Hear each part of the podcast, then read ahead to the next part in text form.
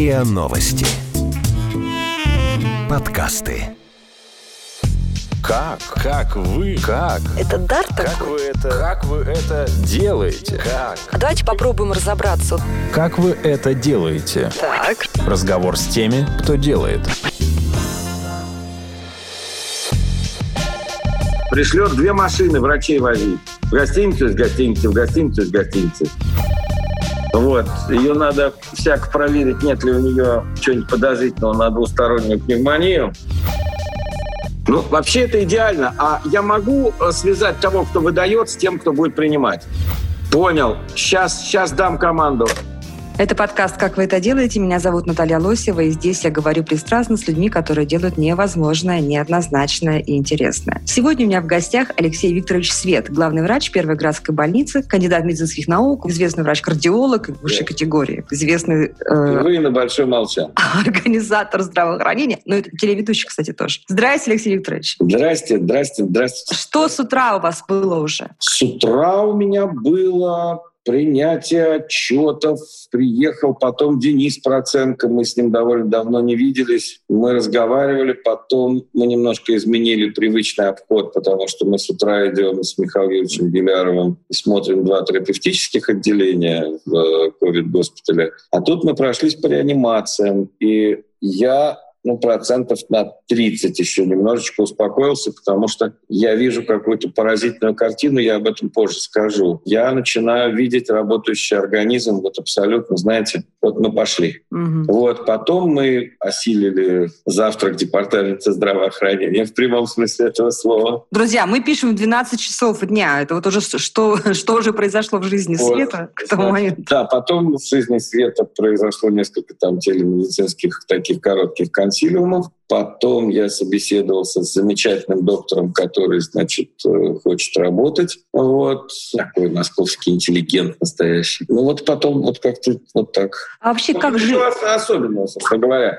как жизнь Первой Градской, которая такой город в городе, изменилась э, с появлением ковид-корпуса? Ну, понимаете, собственно говоря, на этот вопрос можно говорить часами, с одной стороны. А Нет, другой- кратко. Кратко мы начали работать как ковидный госпиталь, при этом, в общем, сохраняя ту экстренную помощь, которая нужна. У меня работает сосудистый центр, у меня довольно серьезно загружено отделение челюстно-лицевой хирургии. Есть некая тенденция, я не знаю, может быть, это мое видение, но все-таки с учетом того, что люди больше сидят дома, значит, меньше ДТП, меньше гулянок, так сказать, меньше там еще каких-то знаковых ритуальных праздников, поэтому, соответственно, немножко меньше сочетной травмы, там еще каких-то таких присущих. Слушайте, очень много таких вот криков в социальных сетях, что все сконцентрировались на лечении коронавируса и не оказывают должной помощи плановым больным. Слушайте, ну что, ну как, ну как, ну там четыре А вот там тромбэкстракция у меня сегодня. Кстати, ковидным больным у нас э, полностью две там гибридные операционные. Мы оперировали вчера женщину там с э, пневмонией двусторонней и с э, довольно серьезным заболеванием там позвоночника. Мы сняли с трубы, вот я ее там смотрел все, Мгм. все это в условиях ковидного госпиталя. Ну, перестаньте, ребята. Ну, надо понять, что, да, сейчас время соперировать плановый варикоз, наверное, не лучше.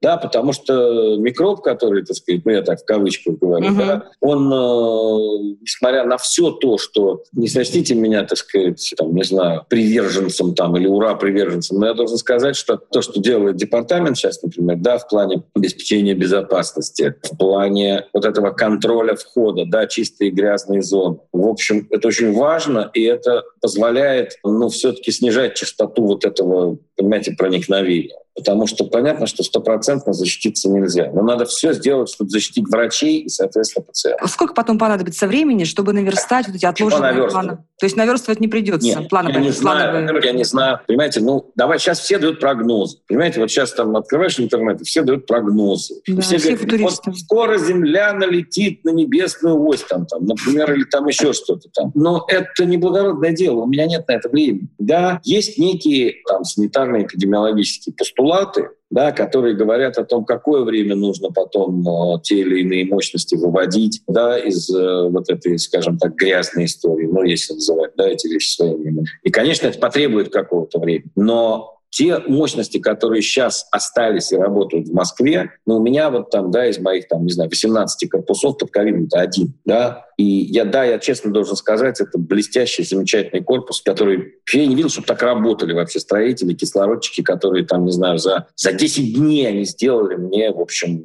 вот все как полагается, да, там заглушили вентиляцию, провели кислород, консоли, увлажнители, КТ починили там, не знаю, в 5 дней, да. Понимаете, можно говорить, ну да, конечно, там опять показуха. Какая показуха? Ну, так сказать, у меня вот сегодня там 25 человек выписывается. Вы им про показуху скажите. Да, вы расскажите, что врачи там не делают ничего. Вот. Смотрите, очень много информации и в США, и в Англии, и в России о том, что медики болеют. И болеют медики как ковид-отделении, так и обычных корпусов, потому что к ним тоже поступают больные и так далее. А, во-первых, есть ли какая-то статистика сейчас? Сколько, вот, по вашим ощущениям, сегодня... Нет, э, статистика и ощущения, это, простите, вещи совершенно разные. Хорошо. Понятно, что врачи — это, конечно, группа тоже особого риска. И врачи, ну, в общем, они такие же люди, они также состоят, так сказать, как и все остальные граждане, населяющие Землю. И я не могу сказать, чтобы ну, как сказать, везде есть заболевшие, да, они есть там, грубо говоря, у нас тоже, и в таких случаях там проводится весь ряд необходимых мероприятий. А что вы делаете? Вы, то есть всех, кто контактировал с этим доктором или с этой медсестрой, вы отправляете на карантин? Мы выявляем этих контактеров, значит, есть люди первого контакта, да, которые, но практически вся больница, она, в общем, в средствах защиты, да, то есть это маска, перчатки,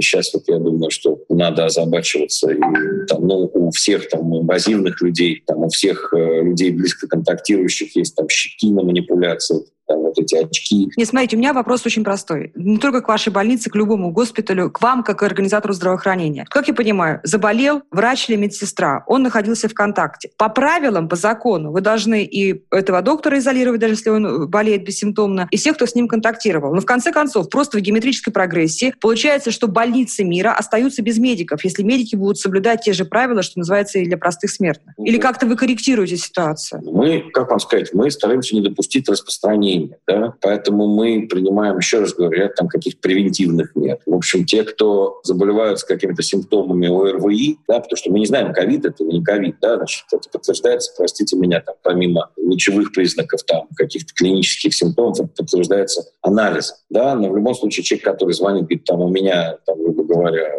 температура, там еще что-то, значит, мы выявляем, там, с кем он контактировал, значит, первые близкие контактировали, там, не знаю, Значит, они в ряде случаев мы их определяем, они отправляются там на самоизоляцию. Вот. Дальше ну, мы, соответственно, ждем э, прихода там, анализа, потому что звонит, соответственно, он обращается в департамент здравоохранения на эту горячую линию, даются инструкции, приходит врач из поликлиники. Я могу сказать, что вот, ну, мы стараемся предпринять все возможные меры для ограничения распространения инфекции. Это зонирование помещений, это режим, вот, ну и, в общем, по которому как раз работает. Все медучреждения мира говорят сегодня о том, что даже в самом сверхобеспеченном госпитале не хватает средств индивидуальной защиты. И вот мой опыт показал, что даже если у тебя есть деньги, то просто сегодня купить, даже в Москве, я не говорю про Россию, про регионы, костюмы, фильтры, полнолицевые маски, респираторы практически невозможно. То есть волонтеры, которые собирают сегодня средства защиты для больниц, по ночам поштучно в интернет-магазинах вытаскивают. Что с этой ситуацией можно сделать? Скажите, пожалуйста. Вот я видела какой-то там стартап в Троицке, начал какие-то щитки выпускать, но у них нет сертификата. Я могу сказать, что опять я боюсь, так сказать, то есть, вернее, я не боюсь,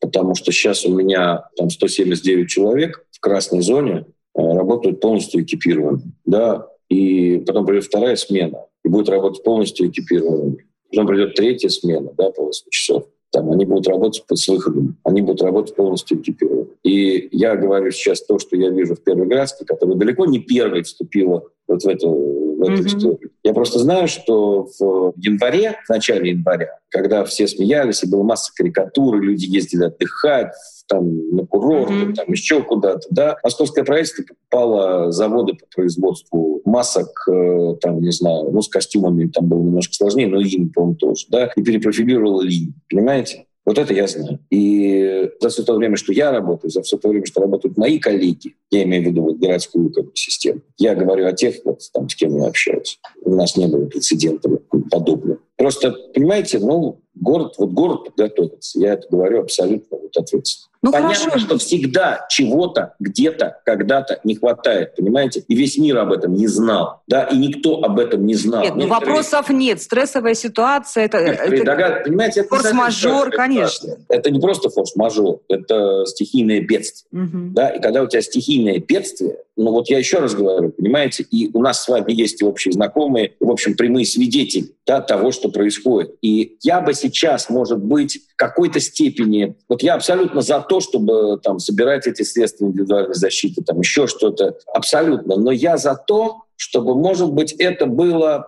менее атрибутивно и более, наверное, адресно. Вот так я бы сказал. Не что, а, у нас нет, мы собрали там 200 костюмов и отвезли их там, не знаю, там, в Первоградск. В Первоградск в день уходит, там, 800. Понимаете, да? И никто об этом не пишет. Смотрите, я могу сказать вам, как член попечительского совета фонда «Доктор Лиза». Вот у нас сейчас заявок из разных городов России, включая Петербург, между прочим, ну, наверное, на десятки тысяч единиц костюмов, масок и так далее. Поэтому все-таки говорить о том, что нет дефицита в стране... Наташа, я говорю про то... Вы говорите про свою. А я, а, да, а я вас я спрашиваю... Не говорю, я не могу, я никогда в жизни не говорю за всю Одессу. Понимаете? Нет, я вас сейчас спрашиваю как эксперта. У меня вот вопрос такой. Если а, стартапы, которые выпускают несертифицированные маски, переходники для респираторов, ну, костюмы надо, и так далее? Это, конечно, наверное, в той ситуации там, для регионов, там, не знаю, для всех. Наверное, надо как-то каким-то образом ну, ускорять процедуры этих сертификаций. Понимаете? Но просто если ты делаешь то, что заведомо, так сказать, не может тебя защитить, а потом ты это начинаешь там лихо продавать, я не знаю. Вот, вот я, я не эксперт, но я не знаю. Я могу себя считать там экспертом на вторичной профилактике сердечно-сосудистых заболеваний. Да? Я не могу себя считать экспертом по COVID-19, когда не возьму на себя такое. Я не, возьму, не могу себя считать экспертом там, посредством индивидуальной защиты. Я могу только знать, уметь и применять, как использовать. Понимаете? Наташ, не ждите от меня глобальных каких-то вот выводов. Как вы это делаете? Разговор с теми, кто делает – задам вопрос, который очень резонирует. И вот здесь у меня как в комментариях в Фейсбуке мне уже написали дважды. Он звучит так. Когда закончится карантинный ад, когда нас всех выпустят из дома, и почему врачи не хотят признать, там сейчас обобщенно цитирую, что чем быстрее мы все переболеем, тем будет лучше. У меня есть ответ на этот вопрос. Я хочу, чтобы вы сказали об этом, чтобы об этом сказали вы как организатор здравоохранения, как главный врач. Почему нельзя сделать так, чтобы мы все сейчас переболели за месяц, да, все мы заболели за месяц и благополучно обновленные, э, так сказать, в мае проснулись. Нет. Можно по полочкам разложить, пожалуйста, для людей, для которых это пока еще не очевидно? Ну, по полочкам доложить у этого вируса высокая контагиозность. Мы не очень себе представляем, в каких случаях он протекает. Ну, то есть в общих чертах можем, но конкретизировать пока по каким-то когортным исследованиям не можем. Но это лотерея, понимаете? Ну, то есть вы хотите, чтобы люди из группы риска, да, там, пожилые люди, там, люди с какими-то заболеваниями, вышли на улицу, там, танцевали, ходили в магазины, пили пиво. Я тоже этого очень хочу. И быстренько заболели. Да, но только, понимаете, вот, а, кто, а кто быстренько заболеет, умрет. Они готовы, эти люди, они готовы умереть просто потому, что вот им захотелось. Аргумент ковид-диссидентов такой. Раз все говорят о том, что все равно две трети населения переболеют, почему бы нам не сделать это быстро? Наташа, я не рассматриваю, знаете, это вот. малая психиатрия тоже не моя, так сказать, стезя. Если поток ну, больных... ну, как вам сказать, ну, это мракобесие. Но это мракобесие. Это мракобесие, когда мне сейчас звонят, так сказать, люди, причем очень известные люди, угу. очень известные люди, и в том числе представители вашей профессии. Я говорю, как же так? Мы, они тоже вот говорили, что да, все это, все это придумал Черчилль в 18 году. Да как же так? У нас вот это заболело. Я говорю, а как? Ну вот мы жили, значит, вот там э, жена, дочка и бабушка. Я говорю, простите, а как же вы? Ну, бабушке же неудобно, так сказать, это сам. Понимаете, это мера личной ответственности. Да, но если ты хочешь, пожалуйста, спрыгнуть с моста, не вопрос, только ты не привязывай к себе веревку еще 4-5 человек. Если бы сейчас все вышли на улицы, просто математически, да, заболели, то есть единовременный поток э, тяжелых больных увеличился бы в 2-3 раза. Какие а... 2-3 раза? Если бы сейчас все вышли, все вышли бы сейчас на улицу, то поток больных увеличился бы, простите, это такая математика. То есть у меня по математике всегда в школе было 3, но даже я понимаю, что это, это взрыв, это превосходная степень. Ну то есть тогда невозможно будет справиться с московскими стационарами с тяжелыми больными больницами, даже в Москве? Да нет, дело даже уже будет не в московских стационарах, дело уже будет в других организациях, понимаете? Морги не справятся. Понимаете? Нет, мне, пожалуй, в общем, даже не стыдно, потому что мне надоело все время... Правда? Ну да, ну вот им так... На... Они сделали все правильно. Ребята, сидите дома, пожалуйста, сидите дома. Значит, если тебе надо сходить в магазин, сходи в магазин. Да, носите маски, носите перчатки, там, мойте руки. И практика показывает, что при соблюдении этих простейших правил ты действительно можешь... Замечательная вот эта модель, которую строил Миша там, это есть и в Фейсбуке. Он э, физик или математик, он внук Нобелевского лауреата был, так сказать, Игорь Ильич Тама. И он строил вот эту самую модель, что такое. То есть вот полный локдаун, и у тебя определенным образом растет заболевание. Да, есть когда все сидят дома и выходят только, как это было в жесткие дни в Италии, там только в магазин, mm-hmm. а если выйдешь без маски, то тебя как в Японии могут вообще задержать, просто задержать тебя гражданина своей страны. Ну, у нас сейчас тоже. У нас, как вам сказать, могут задержать, а могут не задержать. Я не призываю к драконовским мерам. Я призываю. Да, я считаю, что, понимаете, значит, это человек, который потенциально может навредить мне, моей семье, моим близким, моим врачам, понимаете? И всем я просто хочу, чтобы вот, знаете, не вопрос, пожалуйста, выходи на улицу, подпиши, пожалуйста, отказ от госпитализации, да, и от, э, там, не знаю, оксигенотерапии и неинвазивной вентиляции. Просто подпиши отказ и гуляй куда хочешь. Ну, может быть, это звучит. И мне сейчас, я понимаю, что сейчас мне скажут, что вот масса людей там лишаются работы, там еще что-то. Да, это обязанность правительства поддерживать своих граждан. И, насколько я понимаю, в общем, какие-то меры там в этом отношении предпринимаются. Взывать к сознательности, да, будем взывать. Висеть, как вот по всей Москве висят мои друзья-врачи в виде плакатов, которые говорят, мойте руки, сидите дома, понимаете? Ну, такие разговоры с умалишенным, да? Но без этого нельзя. Вот без этого нельзя. Я сейчас с вами разговариваю в кабинете, я сейчас маску снял, ну просто чтобы, так сказать, не бубнить. Здесь там никого нет, у меня надену маску, протру руки, надену перчатки, открою дверь, сяду в машину, выйду из машины, протру руки. Понимаете? Потому что я не хочу заболеть. Знаете, мне, наверное, где-то полгода назад или год назад мы с моим сыном, который ординатор, да. у нас был с ним разговор какое-то долгое время назад, вообще, вообще о роли врачей, потому что мы из медицинской династии, из врачебной. Вот, и был какой-то такой вот э, разговор о том, что отношение к врачам, общество такое порой надменное, потребительское, и в профессии все может быть не так хорошо, не так э, денежно, не так престижно, не так здорово, как э, в других странах. Я говорю ему, знаешь, вот я чувствую, не знаю почему, но чувствую, что-то изменится. Вот отношение к врачам и обществу почему-то изменится. Вот не могу тебе объяснить. Я сейчас хочу сказать, лучше бить не меня.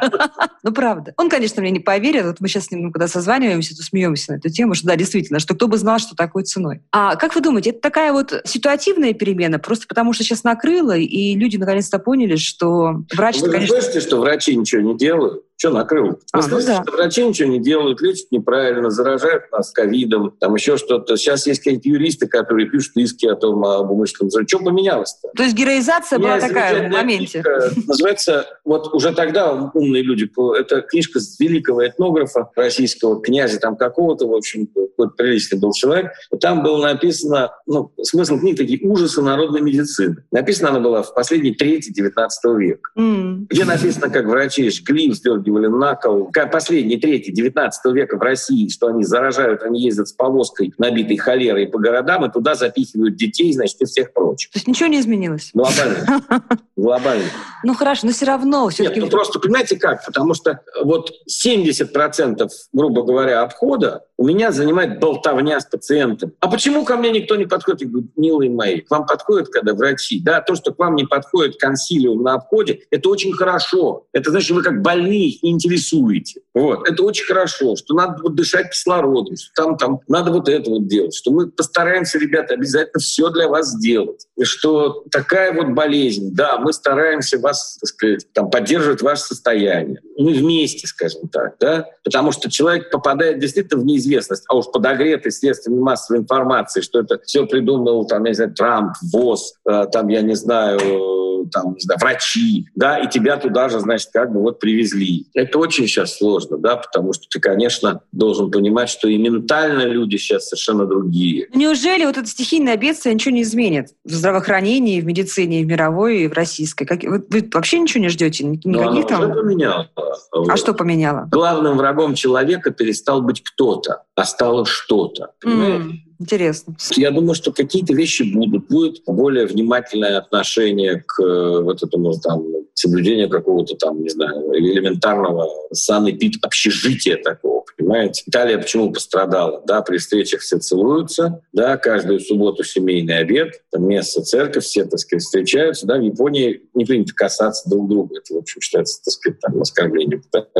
Да, и в городе люди ходили в масках. Но Японию все равно накрыло при этом. Накрыло, но немножко по-другому. А по-другому попозже. По-другому попозже и меньше. Я, кстати, очень часто уже читала у разных вирусологов и эпидемиологов, что такое мнение, что это только репетиция к глобальному. Это, слушайте, не знаю. Нет, ну как раз имеется в виду, что это первая э, из таких больших пандемий, и ну просто цивилизационно, да, по, по каким-то законам развития общества Земли. Так, а человечество должно сейчас будет извлечь из этого урок, что если репетиция проходит вот так, угу. да, причем что, ну давайте все-таки, ну вот смотрите, там сколько нас на Земле, там 7 миллиардов? Да, 8, наверное, уже. Ну, 8, ну хорошо, 7, давайте 7 с половиной. Договорились? Семь с половиной. Вот семь с половиной. Значит, из семи с половиной миллиардов, это я сейчас как райкинг, просто семь на ум пошло, значит, заболело ну, давайте там, не знаю, сколько сейчас там, 2,6 миллиона, как в да. да? 2,6 миллиона. Значит, это В общем, долго считать, но, в общем, процент не очень большой, да? Из них стационар, грубо говоря,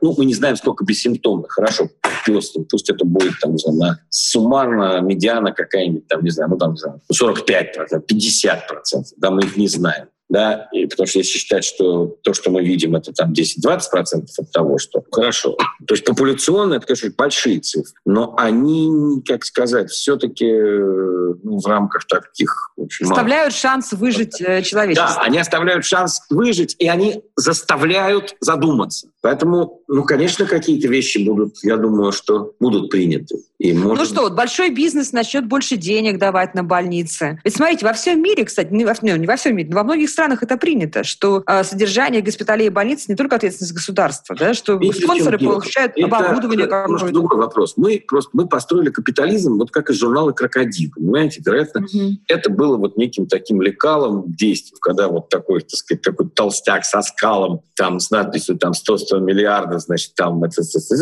вот. А, так как это получилось, понимаете? Вот. Такой не, незнайка на Луне. Ну, наверное, люди начнут думать. Наверное, большой бизнес начнет думать, потому что с его стороны как раз, конечно, сейчас есть растерянность, когда вдруг получается, что... Бежать некуда. Бежать некуда. Это как Фазилия Искандера, по-моему, было, что он стоял, думал, какой товарищ Сталин великий человек, неужели он тоже как? Тут вдруг выясняется, что да, да, да еще как. И, в общем, практически мало чем отличается от там, я не знаю. Мне кажется, кстати, это одно из потрясений у людей с большими это деньгами. Это... Ну как же это? Они раньше летели это... в Америку, в Израиль в Германию. Сейчас они понимают, что нужно где-то искать на родине, куда-то оседать и просить простого российского врача медицинской помощи. Ну, так ну, во простого российского врача не надо просить о медицинской помощи. Тут, в общем, он ее окажет. Другое дело, что, наверное, они тоже поняли, что, в общем, как бы это сказать, ритуальная принадлежность получается из чего хочешь. Из яхты, из там еще там чего-то. И поэтому сейчас очень большое количество людей бизнеса помогают здравоохранению. Очень большое количество людей бизнеса. Я думаю, что, ну, наверное, сейчас масса стартапов каких-то схлопнулась, но думаю, что в какие-то исследования эти люди сейчас вкладываются. А как вам удается привлекать? Вот вы там писали, что спонсоры и кормят врачей, и поят врачей. Они не спонсоры. Они меценаты, они ничего не требуют взамен. А, Разные вещи. А как вы их, вот как вы это организовали? Я знаю, что это было и до ковида еще. У вас там какие-то выдающиеся оркестры вам концерты давали для ваших врачей. Ну, концерты это же не, не еда. Ну, а послушайте, это, это что стоит подороже еды. Как сделать это системой, частью культурного кода у бизнесмена, прийти в больницу, да и в школу тоже, да, и сделать, не знаю, по доброй воле, по позыву души, сделать какой-то существенный вклад в развитие этой конкретной больницы больницы, конкретного Нет, госпиталя. Я, я понимаю, о чем вы говорите, но, знаете, тут дело вот в чем, что на самом деле истории везде одинаковые. Да, просто только одни истории покороче, как у нас, мы еще просто молодые в этом плане, а другие истории, они подольше. Вот мы проходили, моя первая стажировка зарубежная, это был 2003 год, и мы были в э, Тичино в Швейцарии, в Лугано, в этом кантоне, и это был гигантский кардиоцентр. Ну, то есть, как нам тогда казалось. Так вот, там был ну, как бы муниципальный этот кардиоцентр, государство. Но один пациент, которого прооперировал профессор Малтени, он сказал, профессор, как хорошо вы меня прооперировали. Вот вам, пожалуйста, 400 миллионов дойчмарок, это еще те были времена. Вы построите себе, пожалуйста, чтобы вам было вот Я думаю, что через какое-то время наша система тоже, в общем, э, именно финансирование медицины, именно она станет менее громоздкой, она станет более прозрачной. Это не будет какой-то удел, когда какие-то локальные акты принимаются. Да? Это нужно решать на уровне там, законодательства, на уровне каких-то такого государствообразующих каких-то постулатов. И я думаю, что вот эта история, надеюсь, она ну, как-то повернет законотворчество именно в эту сторону. Давайте поговорим о, все-таки о тяжелом, потому что я хочу как бы, все грани посмотреть. Давайте возвращаемся, а мы возвращаемся к ковиду. О да сами... говорим. Ну, о бизнесе говорить проще, чем когда мы говорим про конкретных людей. Знаете, что, что меня больше всего тяготит и ранит, когда я смотрю репортажи со всего мира? А, Сейчас, Наташа, извините, да. пожалуйста. Как вы это делаете? Разговор с теми, кто делает – мне кажется, что одна из самых тяжелых граней или эпизодов э, всей этой истории с коронавирусом — это то, как тяжело и в одиночестве умирают э, вот эти люди, у которых самая тяжелая форма болезни. Я вообще считаю, что, конечно, это очень больно и страшно, это нужно показывать, потому что это что очень показывать? здорово отрезать, что как умирают люди от... Не э, надо показывать. Надо. Ну а как мы будем с ковид-диссидентами? Это глубоко интимная история. Я согласна. Вопрос первый. Как достучаться до ковид-диссидентов, которые говорят, что вы все врете, да, и умирают все вообще не от коронавируса, а просто слабые люди. Но про другое хотела сказать. Я смотрела ролик буквально на днях встречи, которую разрешили в израильском госпитале дочери с ее умирающей мамой. Мне они разрешили это снять, и было слышно ее монолог. Для меня вот это самое страшное, на самом деле, это умирание в одиночестве. У нас такие же правила, да? То есть у нас к человеку, который умирает от э, коронавируса, нельзя прийти, да, родственникам? Ну, понимаете как, вообще на самом деле, ну, я не задавал себе этого вопроса, потому что, наверное, наверное, во-первых, не все родственники Стремятся? хотят. Да, это первое. Второе, давайте не будем забывать, что это особо опасная инфекция. Здесь действуют правила, которые не надо трактовать, их надо выполнять их надо выполнять. И наша задача, прежде всего, чтобы... И понятно, что люди умирают от всех болезней. И при смерти от любой болезни наша задача, когда мы понимаем, что вот, вот все, чтобы человеку было не страшно и не больно, чтобы желательно он не чувствовал это. Вот и все. И да, вот такая история сейчас случилась. И поверьте, что мне как врачу, например, я стараюсь как-то эти вещи блокировать, потому что ты не можешь, не имеешь права а, в это погружаться, но ты всегда должен об этом помнить и прикладывать все силы, чтобы этого не случалось. Но также есть какие-то моменты, когда ты понимаешь, что дальше ты бессилен, и ты понимаешь, что ты должен концентрироваться и помогать тем, кому ты можешь помочь кому-то еще можешь помочь. Потому что есть, к сожалению, э, вот весь медицинский триаж, вся медицинская сортировка, все, все, что хотите. Да, и в какой ситуации? Все построено на максимально эффективном оказании помощи тому, кому можно помочь. Потому что помогаешь ты всем, просто ты всем помогаешь по-разному. Ты хочешь помочь каждому, но ты профессионал, и ты понимаешь, что в какой-то момент вот здесь ты сделать ну, не можешь ничего. Все свои средства, которые у тебя есть, ты исчерпал. Поэтому,